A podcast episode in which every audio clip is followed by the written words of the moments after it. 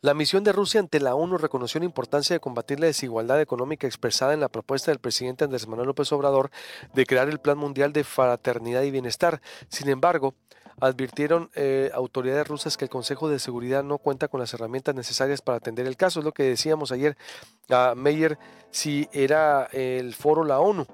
Esto fue lo que dijo en su intervención Vasily Nevencia, representante de Rusia en la ONU porque al fin y al cabo ni la Comisión de Conciliación de la Paz ni el Consejo de Seguridad disponen de las herramientas para facilitar la formación de modelos económicos sostenibles e independientes, ni garantizar el intercambio, transferencia de tecnología, ni el fortalecimiento de la infraestructura, ni tampoco para desarrollar el sector industrial o agrícola, ni para crear puestos de trabajo.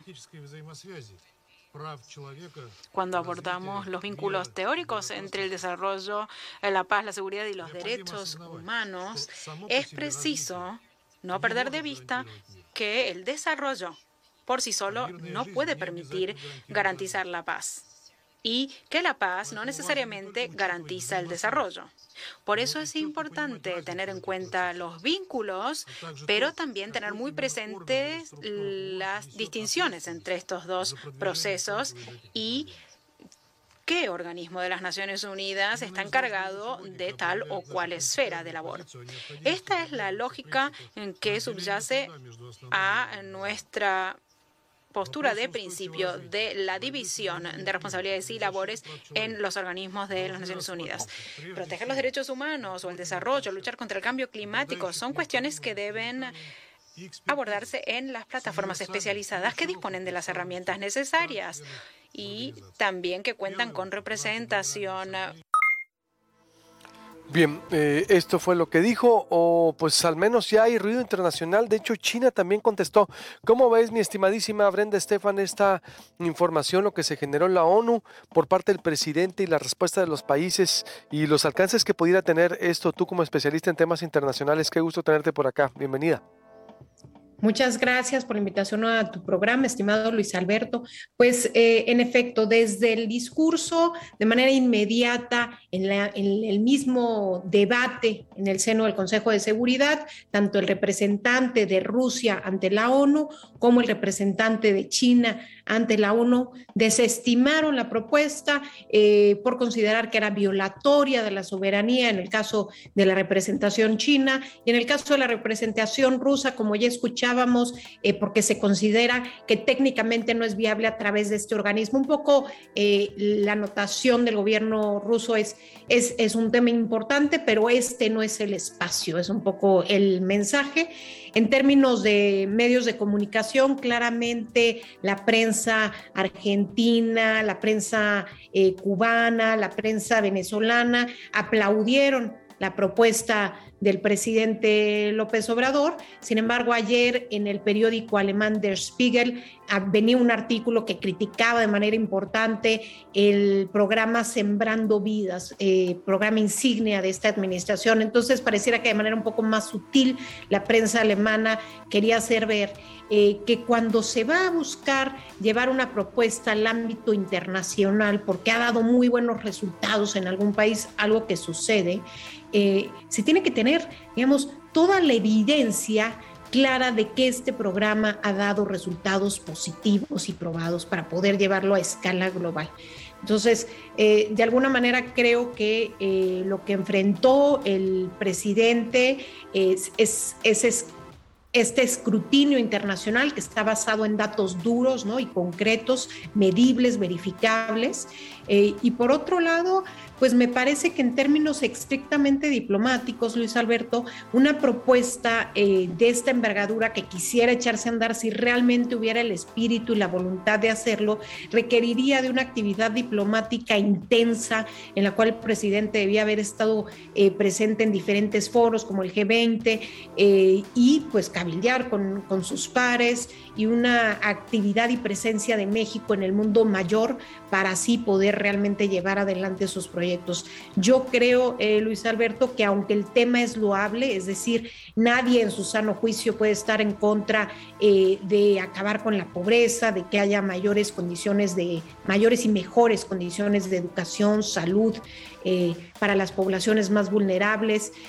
Creo que el tema de la concentración de la riqueza a tales niveles, pues es algo que muchos académicos y países están buscando cuál es la mejor manera para abatir este problema, digamos, y para reducir las desigualdades que existen en el mundo. Entonces, me parece que el tema es loable. El foro en el cual se plantea la idea no es el, óptimo. existe el ECOSOC, famoso el Consejo Económico y Social de las Naciones Unidas, eh, que sería un foro más apropiado. Y por otro lado, eh, pues falta todo este cabeleo y el, el trabajo técnico que acompaña la propuesta, Luis Alberto. Entonces, ¿lo, ves mm, como que faltaría mucho trabajo o poco viable?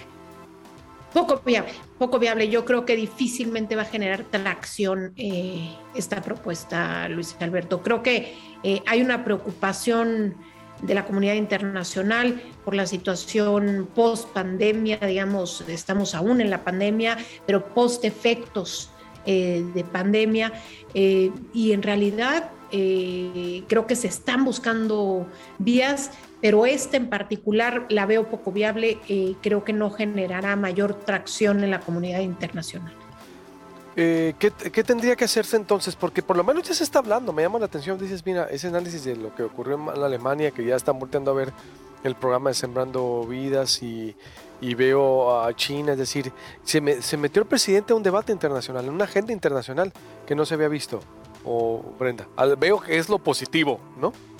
Sí, es curioso porque el presidente realmente eh, ha buscado mantener su agenda en un práctico, en un tema mucho más nacional, ¿no? en un plano mucho más nacional. Entonces nos llama la atención, es inusual, digamos, para los analistas internacionales verlo en la escena global. Y en efecto, eh, se metió ahí en donde hay que tener eh, muchos elementos sólidos para llegar al debate.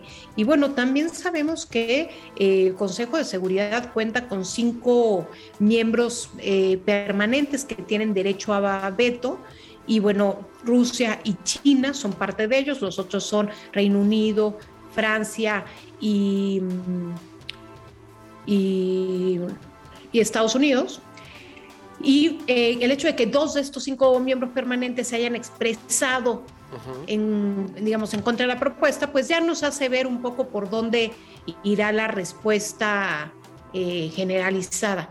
Y bueno, creo que eh, el foro sí se prestaba, había un documento que se circuló por parte de la representación de México ante Naciones Unidas, un documento de referencia para la discusión. Y el documento de cinco cuartillas es un texto interesante porque apunta a la relación que existe entre desigualdad y niveles de pobreza con eh, la paz, ¿no? con el conflicto, con la violencia, cómo se relacionan estos temas. Y ahí ese debate sería mucho más pertinente. Lo que pasa es que a la hora de llegar el presidente ahí, eh, este debate se dejó un poco de lado para priorizar el tema de la corrupción, que como sabemos es el tema central del proyecto político del presidente mexicano. Y entonces creo que fue donde mm, perdió un poco de la esencia que podía haber generado, mm, digamos, un debate más interesante eh, y más propio del Consejo de Seguridad y por último, en otro tema, ¿cómo ves esta subasta de las piezas arqueológicas en París? Brenda, ¿cómo se alcanza a ver desde acá de México? Elina, hay poca información. Me parece, que el gobierno de México tiene toda la razón. Eh, creo que la secretaria de Cultura, Alejandra Frausto, hace una interesante petición al gobierno de Francia eh, al Ministerio de Exteriores francés para solicitar que no se venda el patrimonio cultural de un país, que este no debiera estar en venta para el gobierno de México. Recordemos que la exportación de bienes culturales está prohibida, entonces es vista como un ilícito y el hecho de que en pleno siglo XXI, ¿no? en el 2021, veamos que en una casa de subastas en París eh, el mejor postor pueda comprar una pieza precolombina que es parte de nuestra historia y nuestra identidad, pues desde luego que es motivo de preocupación y de levantar la voz. Realmente las casas de subastas fueron dos subastas, una el pasado 2 de noviembre y una el día de ayer. Eh, y pues realmente las casas de subasta se defendieron, dijeron que tenían procedencia lícita estos bienes y em, no hicieron mayor em, caso, pero creo que era importante poner el dedo en el renglón porque más allá de que no se haya logrado evitar que sucedieran estas subastas, sí era importante mencionar desde el gobierno de México que no estamos de acuerdo con la venta del patrimonio cultural que forma parte de la identidad mexicana. ¿Qué piezas eran, eh? ¿Qué, piezas eran? Eran 300 lotes, había desde una figura como de un perro tipo cholo escuincle, digámoslo así, este, a, muchas piezas con eh, cabezas de mujer, había eh, fundamentalmente piezas de la época precolombina, ¿no? de, la época antes de la presencia española en nuestro país. Y desconozco así el detalle de cada una, pero sí se habla de que eran 300 lotes y que fueron subastados entre ambas eh, casas de subastas, Christie's y Artival. Y bueno, creo que más allá del el detalle que, los expertos podrían ayudarnos a, um, conocer la historia de estas piezas, pues su lugar debiera ser eh, México, el Museo de Antropología, los museos de historia eh, que existen en nuestros países. Lo que se dice con frecuencia eh, cuando se habla de arte de países en conflicto, como, como Siria o algunos de África, y que, muchas de las piezas importantes han sido llevadas a Europa, y que podemos verlas en el Pergamon Museum en Berlín o en, en Londres, en el Museo Británico, pues eh, lo que se dice es aquí están mejor resguardadas, ¿no? porque en sus países de origen quizás ya no existirían. Creo que ese argumento no es válido para, para nuestro país, eh, en tanto pudieran ser resguardadas en museos como el Museo de Antropología e Historia de la Ciudad de México.